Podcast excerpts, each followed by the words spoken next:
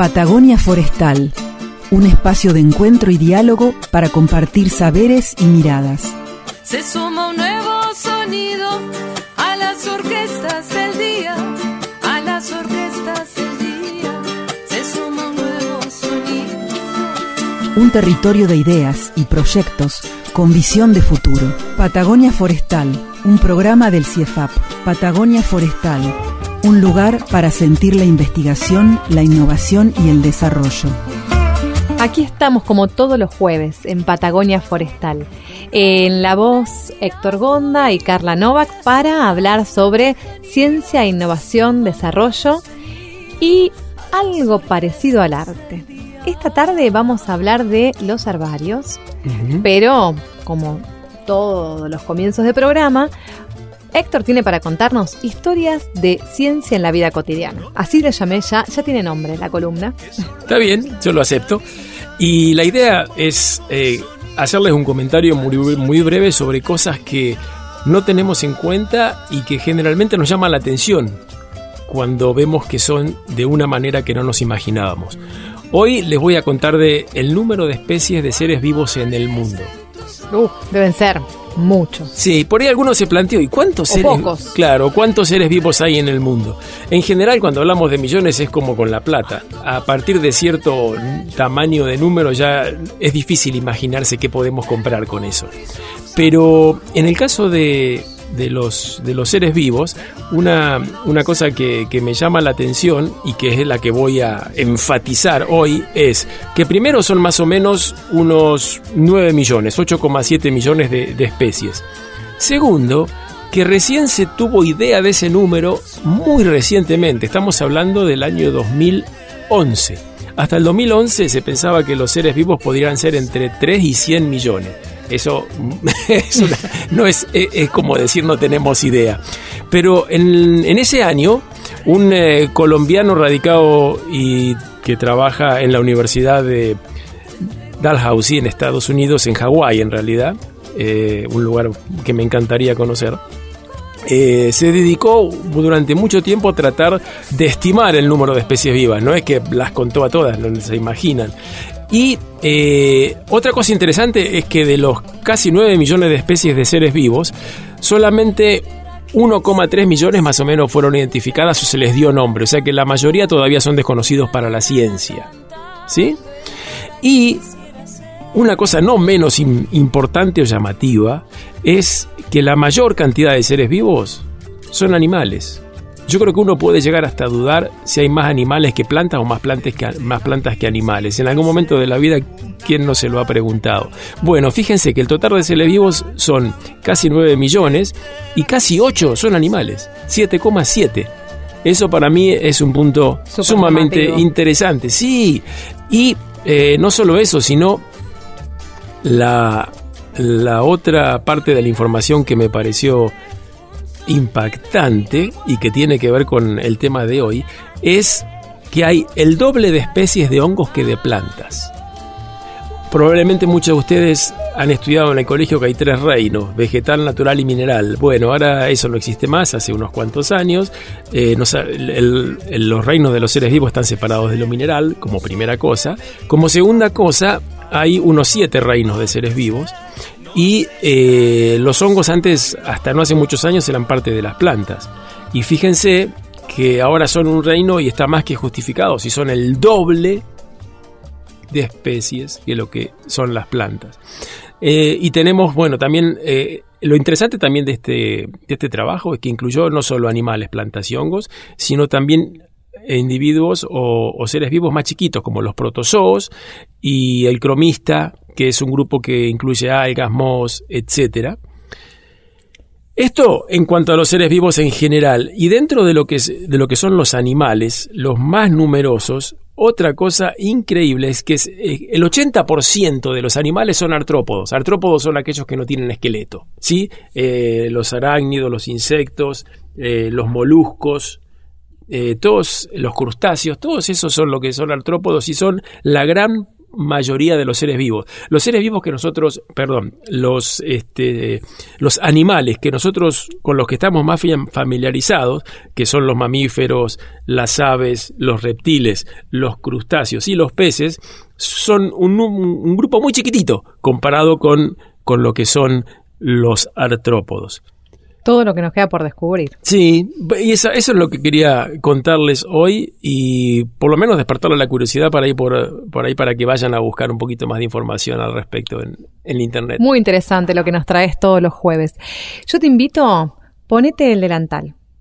Imagina que estás recorriendo un museo y vamos a que soy María Eugenia. que sos María Eugenia o Mario Rash. Eh, y eh, te invito a recorrer un herbario, una colección, como si te metieras en una colección de cuadros de un museo. Y a ustedes, los oyentes también, los invito a, a soñar de que son parte de un grupo de curadores y vamos a saber un poco más de qué se trata esto en el programa de hoy. La noche del Museo del CIFAP.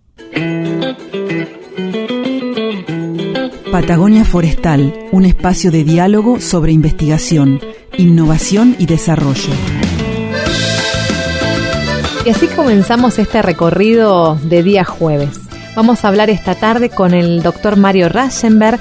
Él es biólogo, investigador superior del CONICET y profesor titular ordinario de la Universidad Nacional de la Patagonia San Juan Bosco.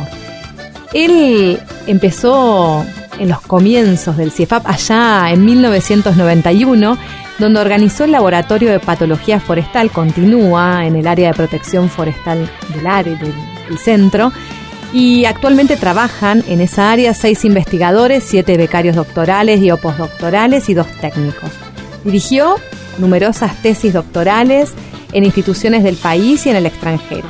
Bueno, ¿qué hablar de Mario? Muchos artículos científicos y sobre todo una persona apasionada por lo que hace. Estudia las enfermedades forestales, los hongos benéficos, eh, los hongos comestibles y es, es taxónomo por naturaleza. Es, uno de los este, micólogos, o sea, de la gente del país más importante en cuanto a, hongos y no sé cuántas especies eh, ha nombrado ha nombrado él, así que no, o sea, a pesar de que lo tenemos al lado es una persona famosa, viste que el de al lado nunca puede ser famoso, pero en este caso es una excepción. Es famoso. ¿Cómo estás, Mario? Hola, ¿cómo les va? Bien, muy bien, acá esperando hablar con vos. Vamos a hablar un poco de todo, pero vamos a hablar específicamente del herbario del CIEFAP y que, bueno, tomó esta relevancia internacional. Así que vamos a, preguntarte bastante sobre este tema. Y Héctor tiene algunas preguntas para empezar a hablar. yo tengo una pregunta que no la hice cuando se anunció el tema del herbario y es, eh, calculo que te la imaginas, un herbario generalmente lo asocia a, a, las plantas, a las hojas. ¿Quién no ha hecho un herbario en el colegio secundario y por ahí hasta en el primario de poner las hojitas entre los diarios y demás? Y como esto yo tengo entendido que, es un, catálogo donde ustedes guardan material, material físico, eh, creo que el, calculo que la mayoría, mayor parte de lo que tienen son hongos. Eh, ¿Cómo es que igual lo llaman herbario, a pesar de que los hongos son incluso un, reino distinto a lo, que son las plantas actualmente? Por ahí me estaría bueno que nos aclares eso para alguien como yo que no está al tanto y, y el resto de la gente que nos escucha. ¿Cómo no? Herbario es un término que se refiere a plantas y actualmente existe otro término eh, que es eh, fungario cuando solamente se guardan hongos. Pero al momento de crearlo formalmente, como se hizo hace poco, este, compartimos la inquietud con otras áreas de, del CIEFAP que trabajan con plantas y se mostraron interesadas en tener también un, bajo la misma sigla, poder también guardar plantas representativas de la región con las cuales esas áreas trabajan, me refiero básicamente a la de ecología y manejo, este, que estaban interesadas en poder también preservar plantas representativas de sus trabajos entonces quedó el nombre de herbario. Entonces es una, este, una muestra de grandeza la de ustedes, porque a pesar de que por el momento son fundamentalmente hongos, lo que tiene este, este herbario, o sea, eh, resignaron el nombre de fungario para dar la posibilidad que en el futuro puedan agregarse también plantas. Sí, eso espero. Este, independiente de independiente de, de que haya grandeza o no, el objetivo es que la institución pueda preservar bajo una misma sigla, bajo un mismo nombre, los materia- algunos materiales biológicos que son de, de interés. Mario, este herbario del CIEFAP, eh, que fue, bueno, registrar- registrado en Herbario Interna- Herbarium Internacional, eh, ¿cuándo surge? ¿Cómo, cómo comenzó? Bueno, eh, cuando yo vine en el año 1991, iniciamos el trabajo en, en cuestiones de patología forestal, empezamos a guardar muestras que se arborizaron y cada vez fue creciendo más hasta que entonces primero compramos dos armarios y luego fuimos agregando otros más para poder preservar las colecciones que nos interesaban. Este, y así se constituyó una colección que actualmente tiene fácilmente 4.000 ejemplares, eh, son más, pero tenemos que digitalizarlos bien para saber el número. Este, y bueno, llegó un momento que consideramos apropiado, dada, eh, dada la envergadura que tiene también el CIFAP a nivel regional, poder preservar todos esos materiales, dentro de los cuales hay muchas especies nuevas que hemos descrito de la región andino-patagónica. Este, entonces lo hemos formalizado ahora. Buenísimo. ¿Y en- en- cómo fue el proceso para generar este registro?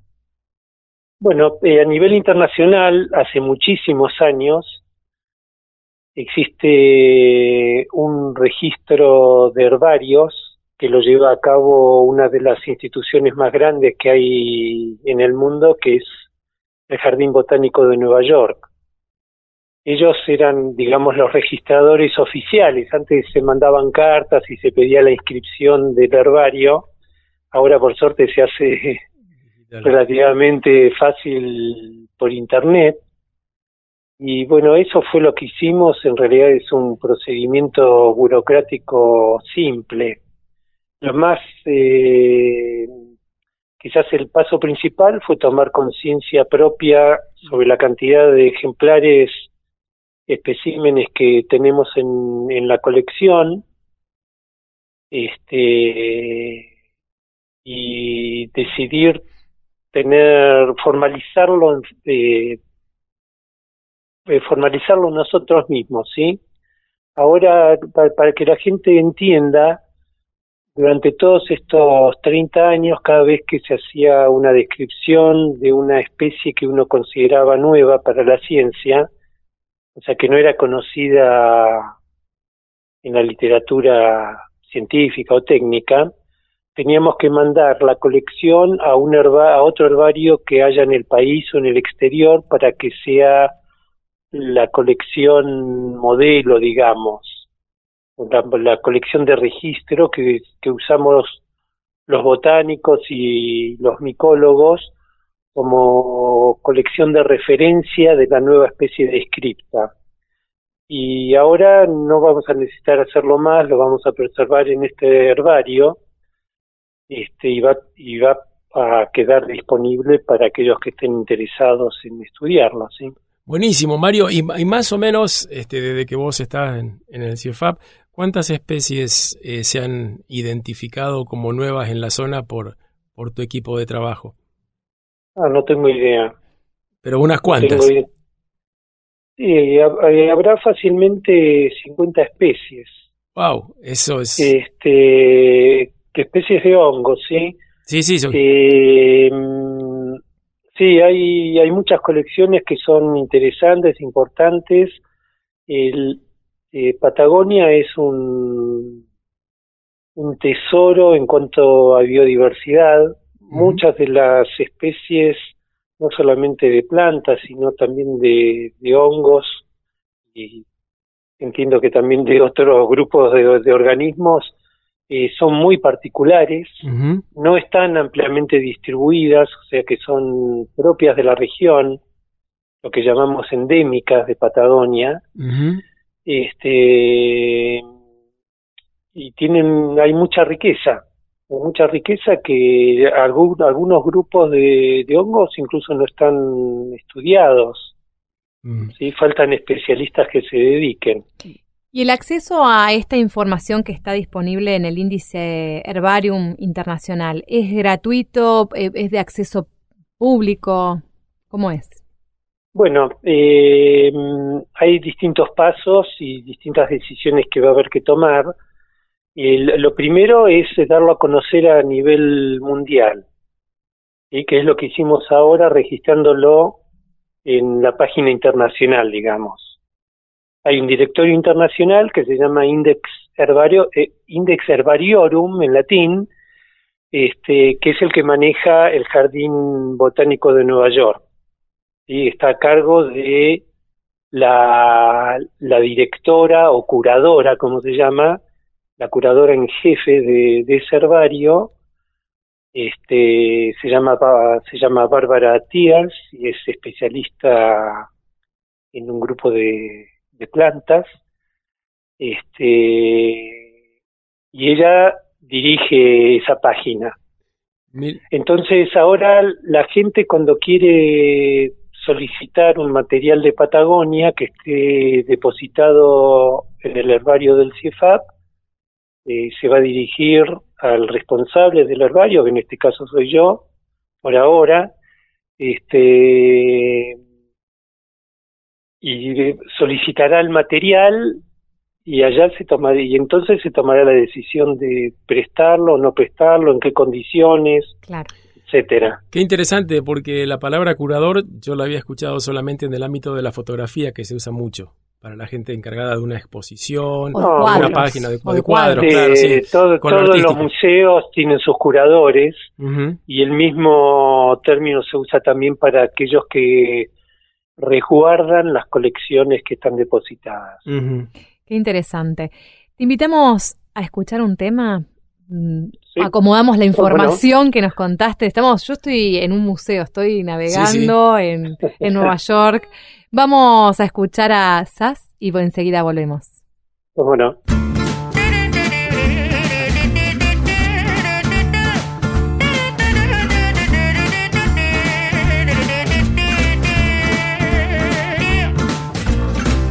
Donnez-moi une suite au Ritz, je n'en veux pas des bijoux de chez Chanel, je n'en veux pas. Donnez-moi une limousine, j'en ferai quoi? Offrez-moi du personnel, j'en ferai quoi? Un manoir à Neuchâtel, ce n'est pas pour moi. Offrez-moi la tour Eiffel, j'en ferai quoi?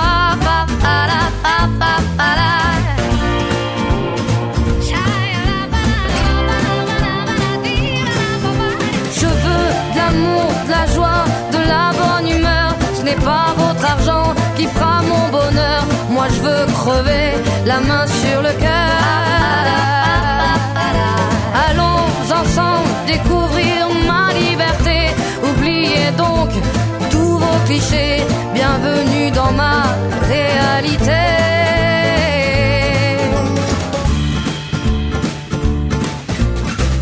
J'en ai marre de bonnes manières, c'est trop pour moi. Mange avec les mains et je suis comme ça. Je parle fort et je suis France, excusez-moi. Fini l'hypocrisie, moi, je me casse de là. J'en ai marre des lampes de bois. Regardez-moi, de toute manière, je vous en veux pas. Et je suis comme ça.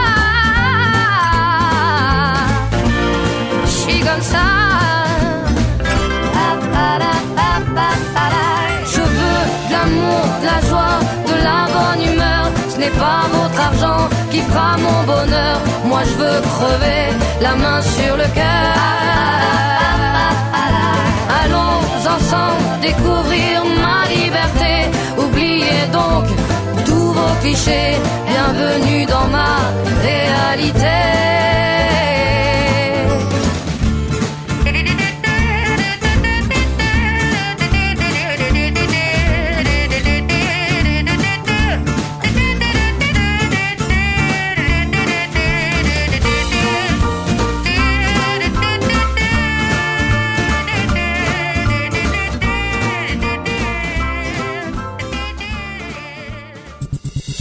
Desenredados. Innovación 360.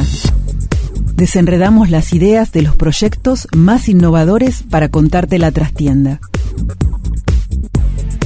Mi nombre es Sergio Pérez Gorjón y soy profesor de botánica y de micología en la Universidad de Salamanca, en España. Tuve la oportunidad de realizar una estancia de estudio en el Centro Forestal de Investigación y Extensión Andino-Patagónico de Esquel, bajo la supervisión de los doctores Mario Ratzenberg y Alina Greslevi. Durante ese periodo nos dedicamos básicamente a estudiar la diversidad de hongos en los bosques nativos de la Patagonia, llegando a recolectar cerca de mil especímenes de hongos y describiendo unas 15 especies nuevas para la ciencia. Durante mi estadía en Esquel, hace ya 10 años ahora, el herbario del CIEFAP no estaba aún oficializado, por lo que muchos de sus materiales tuvieron que ser enviados a otros herbarios de referencia, como el herbario de la Universidad de Buenos Aires. En este año he recibido la magnífica noticia de que el herbario del CIEFAP ha sido ya indexado e incluido en el registro oficial de herbarios a nivel mundial. Estoy seguro de que el herbario del CIFAP será un herbario de referencia para el estudio de todos estos organismos de la Patagonia. Tenemos también que considerar a los herbarios no solo como un sitio de depósito de colecciones científicas, sino como una fuente de posibilidades a varios niveles, entre ellas también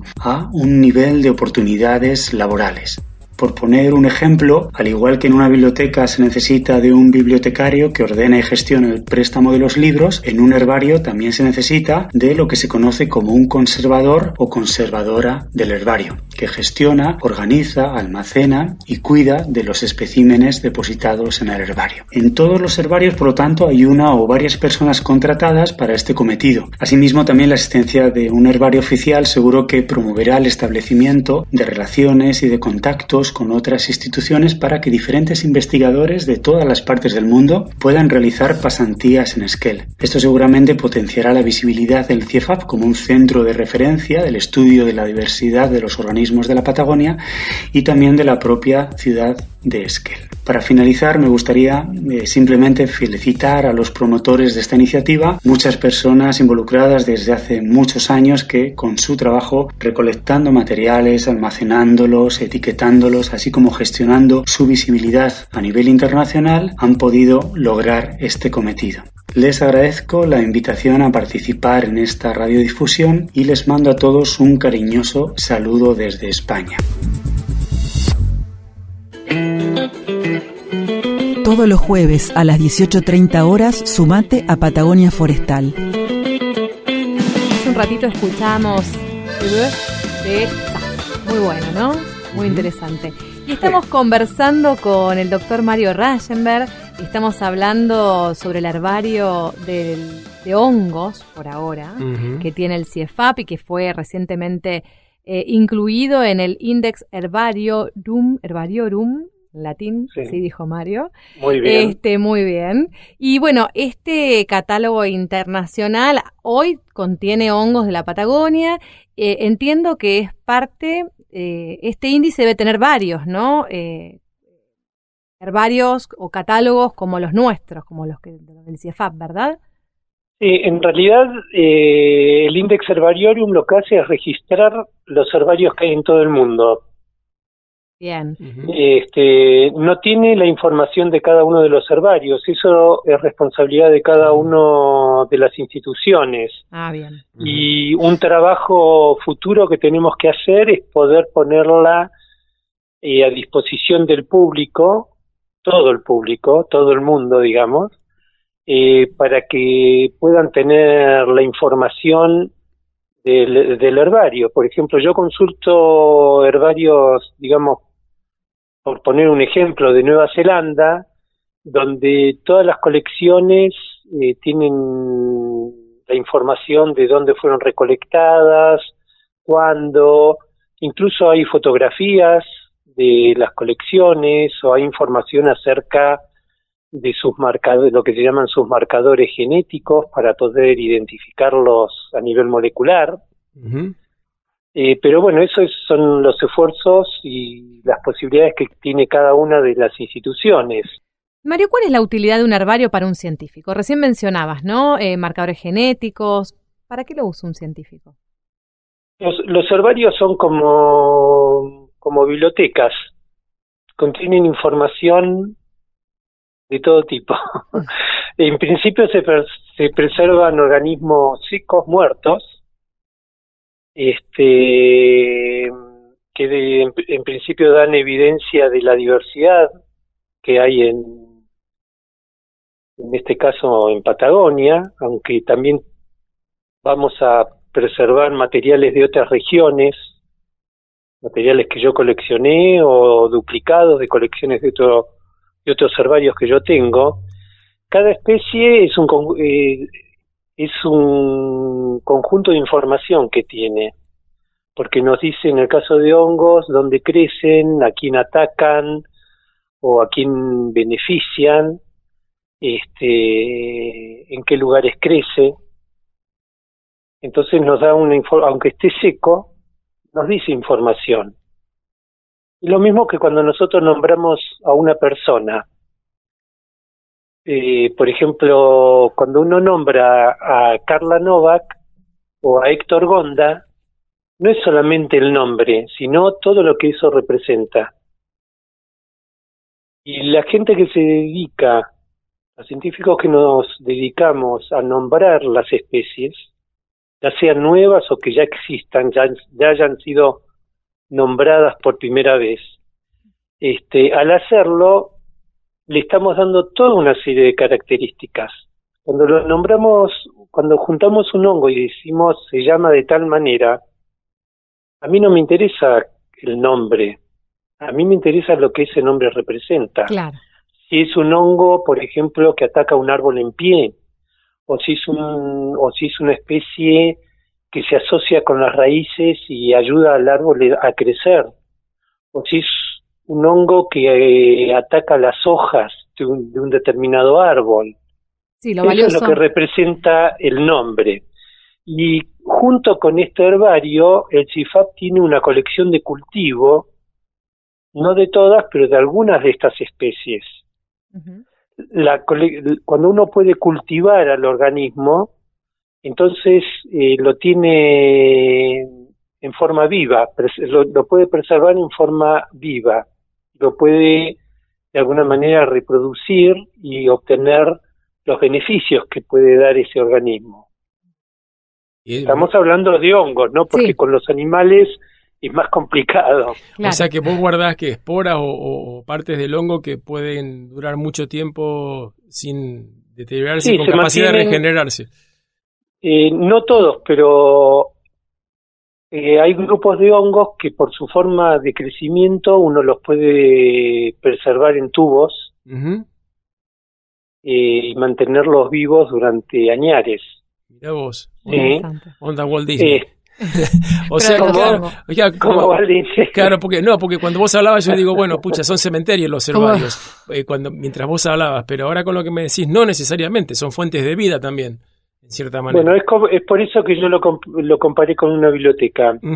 Claro. Este, la biblioteca puede ser un cementerio de libros o puede ser que es para lo que existen generación de creación constante. Claro. Sí eh, no importa si el libro está en formato de, papel o en formato digital, como, como es eh, actualmente.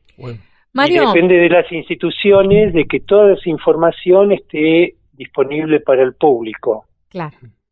Contame una, una especie favorita de la colección del CIEFAP.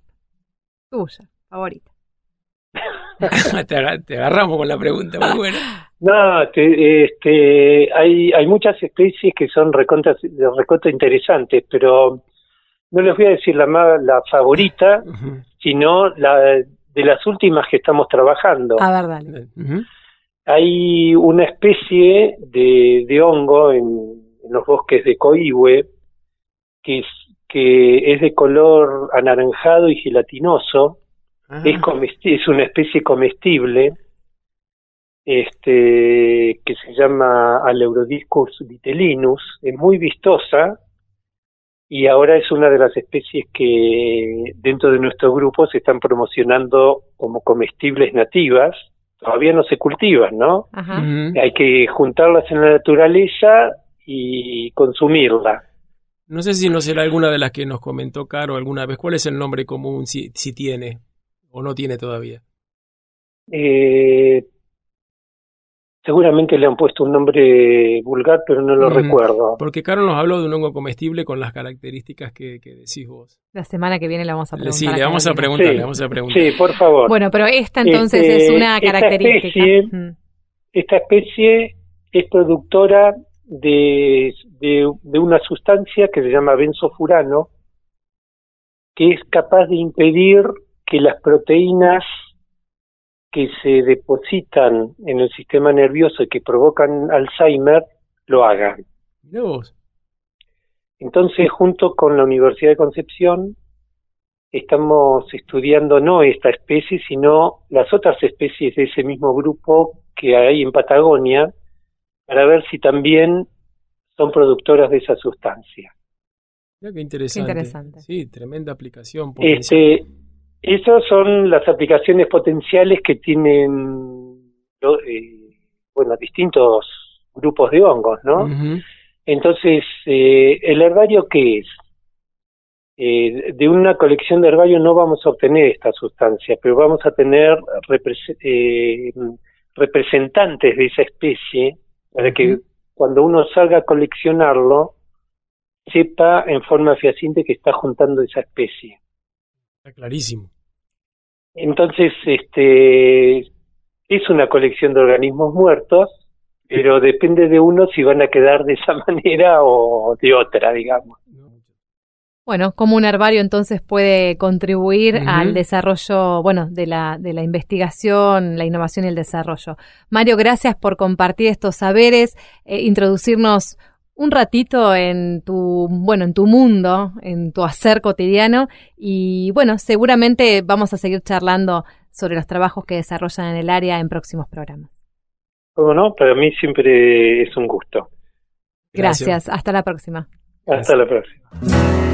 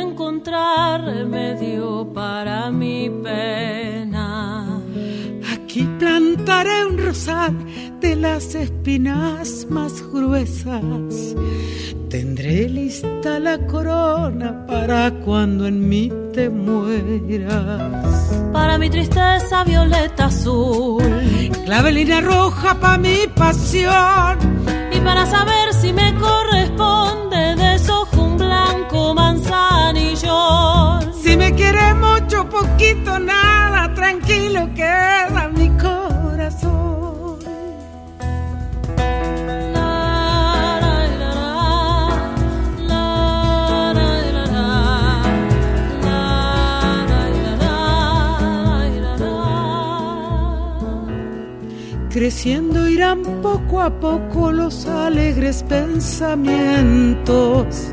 Cuando ya están florecidos irán lejos tus recuerdos. De la flor de la amapola seré su mejor amiga. La pondré bajo la almohada para dormirme tranquila. Para mi tristeza violeta azul. Clavelina roja pa' mi pasión. Y para saber si me corresponde, desojo un blanco manzanillón. Si me quiere mucho, poquito, nada, tranquilo queda mi corazón. Y aquí volvemos, escuchamos La jardinera del Ligia. Y vamos a conversar, vos querías conocer una curadora, una cura- curadora de un herbario, no es una curadora de arte ni de fotografía. Ella es la doctora María Eugenia Salgado Salomón, es- trabaja en el área de protección forestal del CIEFAP y nos va a hablar sobre los hongos que justamente he incorporado varios a este herbario. ¿Cómo estás, Eugenia? Hola, ¿cómo les va a todos? Muchas gracias por invitarme. A vos, por compartir con nosotros tus saberes y cómo es esto de, de incorporar especies a un herbario. Es muy, muy distinto a lo que hacemos nosotros acá en el micrófono. Sí, es, muy, es muy raro. Y, y, María Eugenia, este, hace un ratito charlábamos con, con Mario, estamos, estamos eh, tocando todos los, los estamentos de, de la cadena de, de, patólogos, desde los más uh, antiguos o con más experiencia, y también queremos hablar con alguien que es uno de los más recientes. Y bueno, Mario nos contaba lo del tema de, de la actividad de un curador, y bueno, nos encantaría que nos aclares un poquito qué es lo que hace un, un curador de un herbario. Mira, no hay mucha diferencia con un curador de arte. En realidad el curador de un herbario lo que hace es preservar las muestras. La diferencia es que nosotros en vez de tener pinturas o fotografías o, o dibujos o lo que sea, trabajamos con hongos. Y esos hongos hay un montón de formas de preservarlos podés preservar la fructificación, es decir, el hongo que uno ve cuando va al campo, que saca fotos y demás, eso se seca y se guarda, o puedo tenerlo como, como un organismo vivo en un medio particular según qué hongo sea. Entonces el curador hace eso, mantiene las colecciones para que no se pierdan, las registra, eh, pone todos los datos, hace el intercambio con otros investigadores de otras partes del mundo porque los herbarios son abiertos. Y cuando Mario nos hablaba, a mí se me ocurrieron dos preguntas. Una, ¿cómo haces para que los hongos no le agarren hongos? A lo, a, la, a, lo, a, lo que, a, los, a los que guardás, a, la parte, a los hongos físicos, digamos. Y la otra, los que podés revivir, ¿cuáles son las distintas opciones de, de qué formas de guardarlos para poder en, en un futuro obtener otro organismo vivo?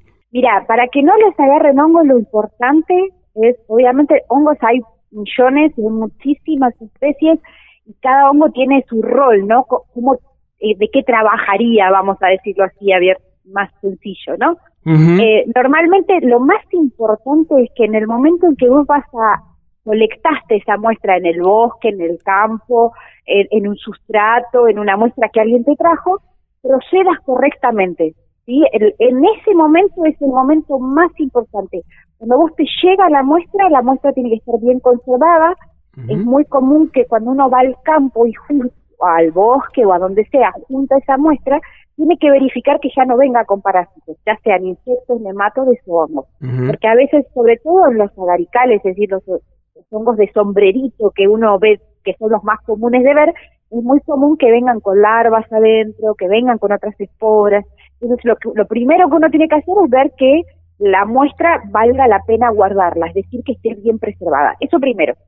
Luego tiene que hacer una muy buena descripción. Esto es importantísimo porque si no la muestra pierde valor porque yo ya no sé qué es lo que tengo. Las propiedades, a medida que eso se seca, claro, pierde va. algunas uh -huh. características que son muy importantes.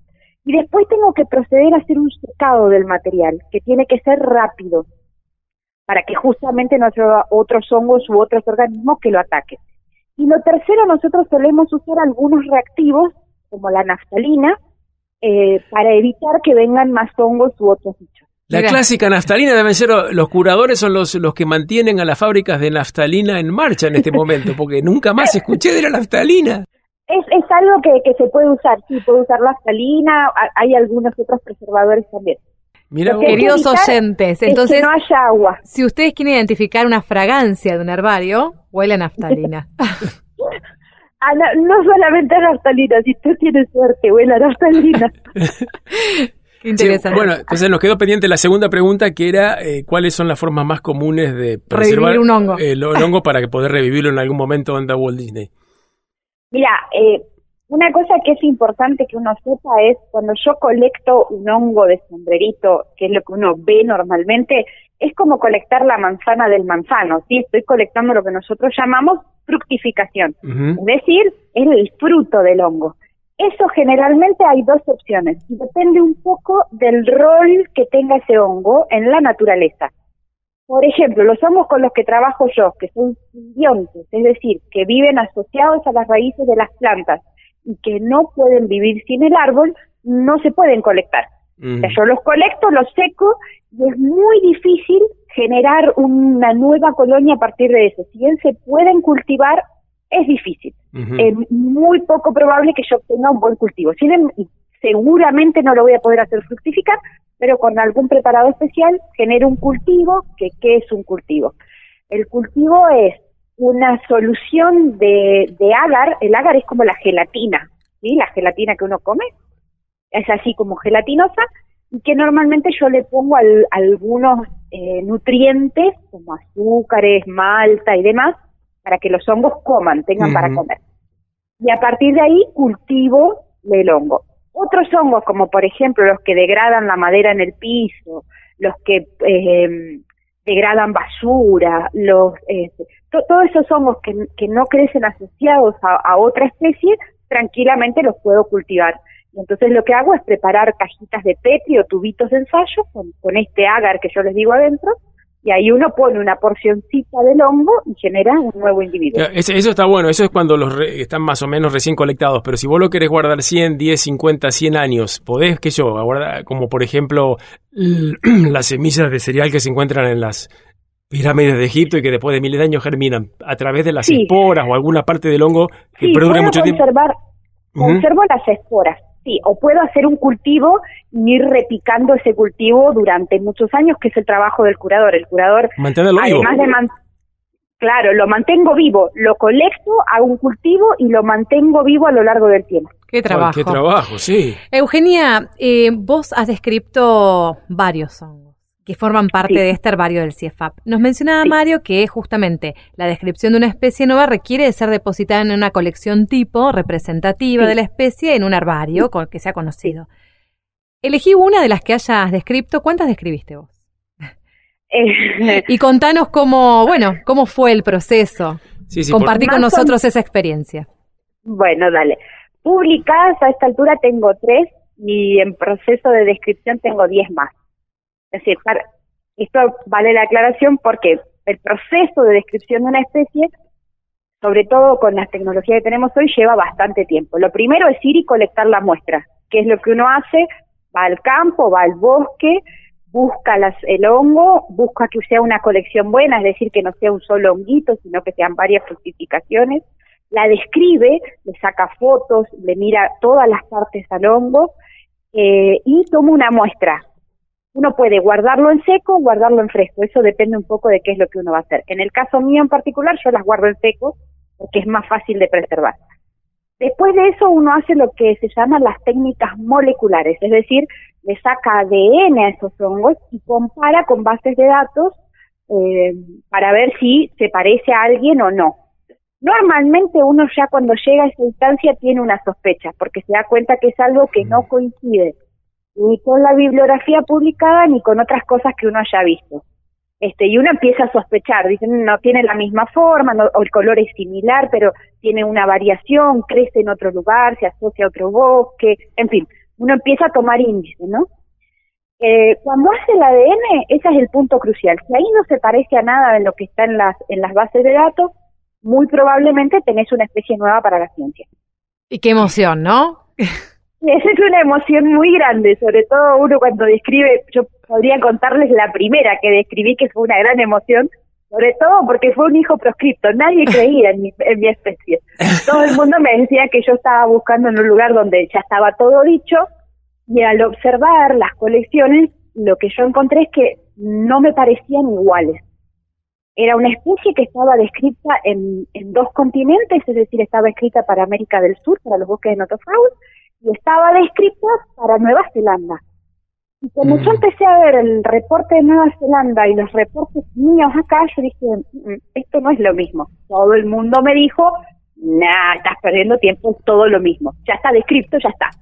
Bueno, por suerte a veces el, el, el investigador hace caso a su instinto y continué colectando y haciendo. Cuando yo voy a hacer el ADN, eh, esto que les decía Mario, ¿no? Una especie tipo tiene que estar depositada en algún herbario disponible al mundo. Todos podemos ir y decir, che, préstame esa especie que la quiero estudiar y quiero ver a ver si es, si es igual que la que yo tengo. Yo pude hacer eso, de hecho eso lo hice en Austria, que es donde está depositada la especie tipo de este hongo, que es un hongo muy conocido, que es el Copinarius magellanicus, que es un hongo violetita de sombrero. Cualquier foto de bosques de hongos, de bosques patagónicos aparece, porque es sumamente vistoso, muy bonito. Bueno, yo lo que, lo que me parecía al, al irlo muestreando a lo largo de Patagonia es que lo que yo encontraba no era todo igual. Qué bueno, así que le pudiste, le pudiste decir, ¿vieron que yo tenía razón? Pude decir, vieron que yo tenía razón, sí. De Sí. hecho, Eugenia. de hecho, yo discutí con la persona que describió la especie, así que sí. Muy no la bien. especie, sino el tipo, sí. Qué Bueno, y a partir de ahí uno empieza a hacer la descripción, es decir, en cuanto tenés eh, las, las, las secuencias, se llama, ¿no? Este, el- la descripción del ADN que no coincide, uno empieza a hacer la descripción. Y en ese proceso volvés al laboratorio y empezás a hacer un montón de ensayos entre los que está ver cómo es la morfología, cómo es la anatomía, eh, cómo son las reacciones, si tiene reacciones con, algún, con la luz, con distintos químicos, y todo eso te da las características diagnósticas. Y luego eso se publica. Tenés que escribir un paper, mandarlo a una revista internacional y te lo tienen que aceptar. Ah, Y a partir de ahí es recién una nueva especie para la ciencia.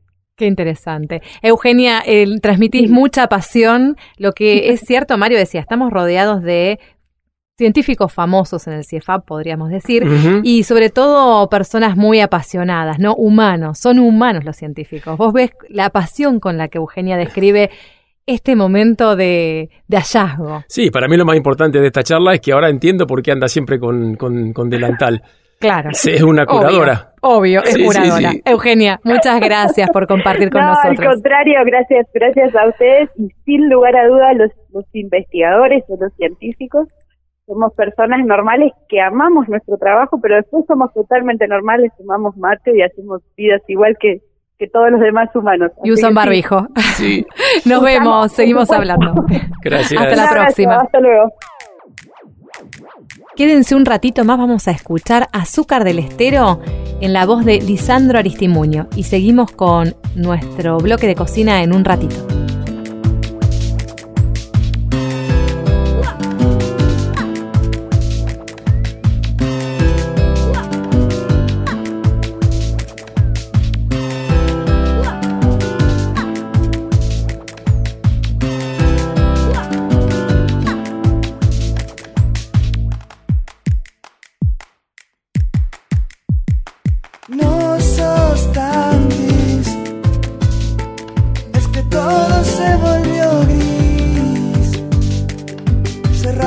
Puerta del sendero, perdieron la gracia del cartero. Antes eras una flor, pintabas el cielo de amor.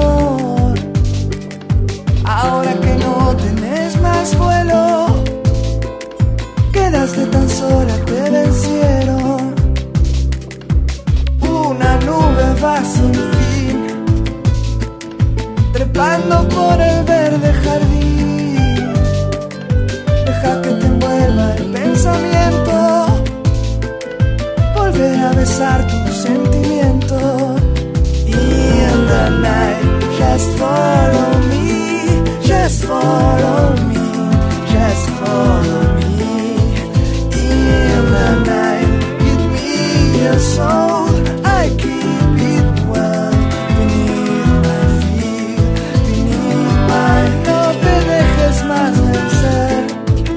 Y ahora vamos a hablar con la doctora Carolina Barrueta Beña, como todos los jueves que la estamos esperando para que nos cuente sobre hongos y otras especies, flores y plantas comestibles. ¿Cómo estás, Carolina? Buenas tardes. Buenas tardes, ¿cómo están Carla? ¿Cómo estás Héctor? ¿Cómo te va? Esperándote. A ver, ¿qué nos vas a contar hoy eh, para llevar a nuestras cocinas? Bueno, este mes de mm, octubre vamos a retomar con los hongos, recordando que eh, la primavera es otra de las estaciones donde fructifican los hongos silvestres en nuestra región. La otra temporada es el otoño. ¿Y cuál es la más fuerte, Caro? Y la más fuerte es el otoño. Pero Ajá. en la primavera tenemos otras especies. Ah, con menos menos can- menos diversidad, pero este, especies muy interesantes que vamos a ir tratando en, en los programas de este mes. Bien. ¿Y hoy de cuál vamos a hablar, que, Caro? mm, Bueno, vamos a empezar con, con la estrella de la primavera, que es la morchela. Qué rica que es la morchela, qué característica, ¿no? A ver, contanos un poco de esta No, pero, especie. pero si va a hablar de la morchela, listo, cancelamos todas las otras notas del programa.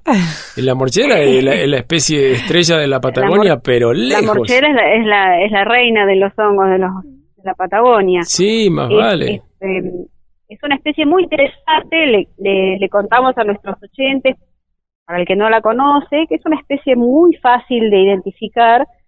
em, es una especie que tiene un sombrerito cónico, em, con una superficie que asemeja a un panal de abejas. Hay eh, de, como de dos tipos, hay varios tipos porque tiene una, una variedad morfológica bastante grande, pero podemos discernir dos de las especies más, más comunes, la morchela rubia, se llama morchela tridentina, y la morchela negra, que es la morchela septimelata. Eh, hay más especies, eh, tanto en los bosques de Argentina como Chile, que seguimos estudiando, pero nos vamos a quedar con esos dos grupos que son como las más, eh, las más, las más frecuentes, las más conocidas, y decir que todas son comestibles, así que no hay demasiado problema en la identificación taxonómica precisa. O sea que son todas muy parecidas, claro, tienen todas más o menos la misma forma. Claro, tienen esa, esa, esa característica general, ese sombrero hueco con, con ese panal sobre la superficie. Sí, tiene no más forma. varían mucho la relación entre el, tam- entre el tamaño del pie y el sombrero, las coloraciones, Eh, la forma que a veces es globosa, a veces es bien como un cono. Sí, o sea, básicamente Sí. tienen forma de pinito en vez de la del clásico hongo cabezón.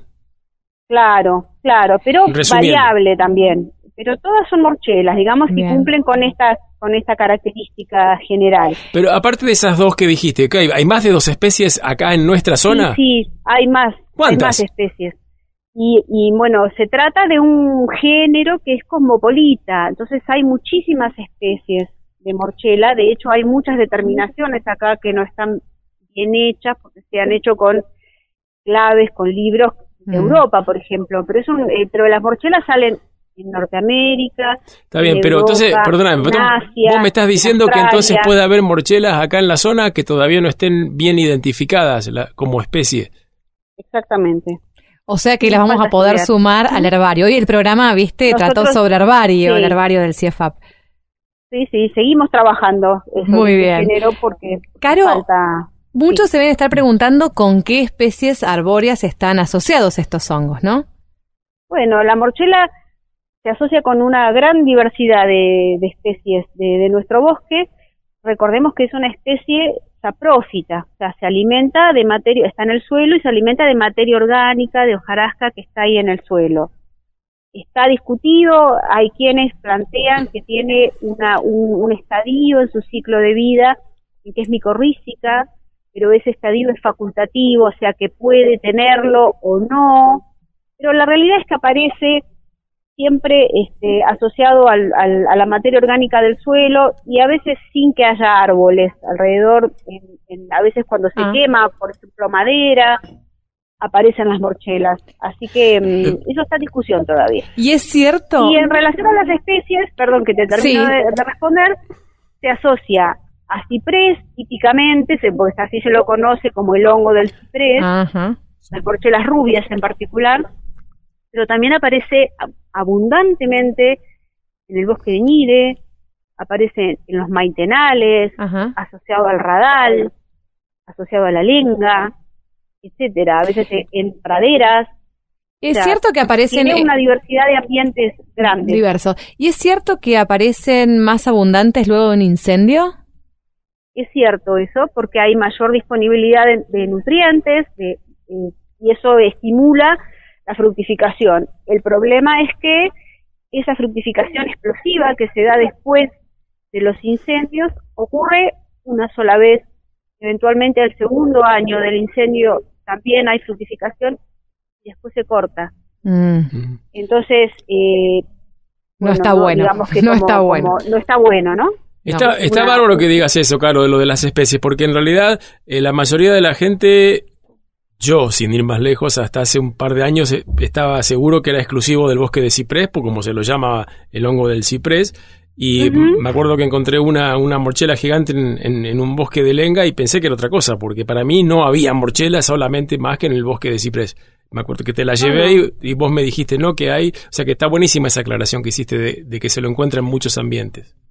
En muchos ambientes y en, en, en Nire van a encontrar mayormente la morchela negra, que tiene otras características. Es más pequeña, tiene el sombrerito bien oscuro, pardo oscuro, y, y bueno, tiene, eh, digamos, cuando se hace clasificación de valor comercial, tiene menor valor que la morchela rubia, que es la que alcanza esos tamaños muy grandes, son los que tienen a, a, a nivel de gourmet, digamos, mucho más valor, ¿no? Claro. por todas las, las, las preparaciones que permite ese, ese, ese hongo más, más grande, ¿no? Se suelen hacer rellenas en la, en la cocina francesa, que es de donde viene la tradición este, gastronómica, ¿no? De preparación de las marchelas, este, muy asociados a las festividades de Navidad. Entonces, esas marchelas grandotas, eh, eh, bueno, son muy cotizadas. Carolina. Nosotros tenemos acá en Patagonia la, la posibilidad de ofrecerlas también, en el caso de la exportación, a contratemporada de Europa ¿no? y de Estados Unidos, que son los lugares este, eh, donde hay demanda. ¿no? Entonces, Claro. eh, bueno, esto es una opción eh, que tenemos en, en nuestra región y también utilizarlas en, en, en, en nuestra oferta gastronómica eh, patagónica, ¿no? Y ahí justamente iba, ¿qué características eh, de sabor que mm, tienen est- esta especie, estas especies? Bueno, la, la morchela eh, tiene una, textura, una carne em, que es cartilaginosa, que se conserva que mu- muy bien con la cocción. Acá quiero hacer una aclaración muy importante, que la morchela se consume cocida, bien cocida.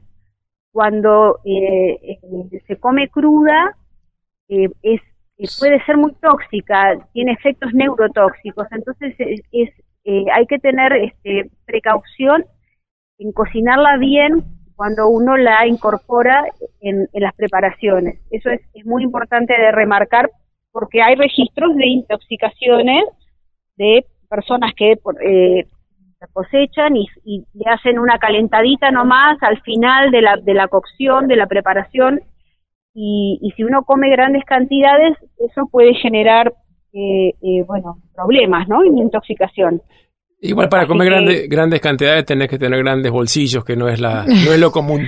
Claro, No, pero bueno, en nuestra zona, como se puede cosechar, Claro.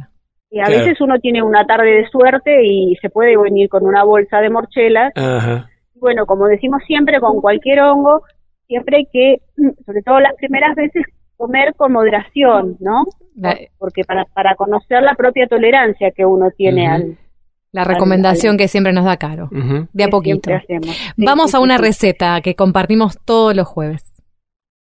Bueno, eh, le- les comparto una receta de, de risotto de Oh, qué rico. es una es una es una preparación muy rica donde bueno necesitamos mm, 300 gramos de hongos frescos o, o- o 30 de hongos secos una cebolla de verdeo un buen caldo de verdura bastante manteca queso parmesano arroz ojalá carnaroli si podemos conseguir Mm. y bueno, la preparación no voy a ir al detalle porque después compartimos todo el, el- el paso a paso en, en la receta mm, que compartimos en las redes, pero es básicamente la em, la, la preparación de un de un risotto mm, eh, Común. como cualquiera, eh, con la precaución de agregar la morchela al principio de la preparación para que eh, se cocine bien. Bien.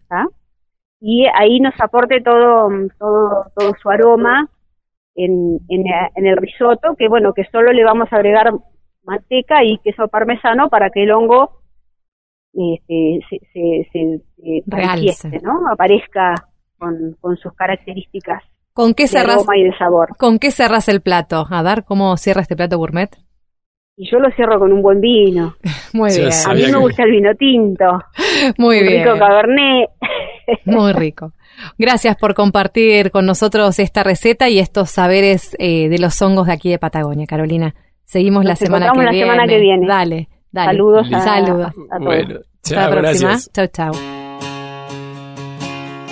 Qué lindo programa que tuvimos hoy, Héctor. A mí me apasionó. La verdad que hay mm, exactamente mucha pasión nos han transmitido estos investigadores. Sí, y, y gente con, con mucha experiencia que ha hecho cosas muy importantes, entre comillas, y que la tenemos a la vuelta de la esquina y que sobre todo disfrutan, ¿no? Del día a día, de lo que hacen. Eh, la verdad que gracias por compartir con nosotros y con la audiencia. Y así nos vamos, escucha, a veces vuelvo de Catupecu Machu, a veces vuelvo. El próximo programa vamos a seguir compartiendo con ustedes un poco de ciencia, tecnología, innovación y desarrollo de la Patagonia para toda la Argentina. Los esperamos. Hasta la próxima. Escurro entre tus dedos tus canciones, tus mitos hoy. Y es que estamos desesperados por encontrarnos y vernos hoy. Seguimos en nuestras redes sociales y escucha los podcasts de los programas.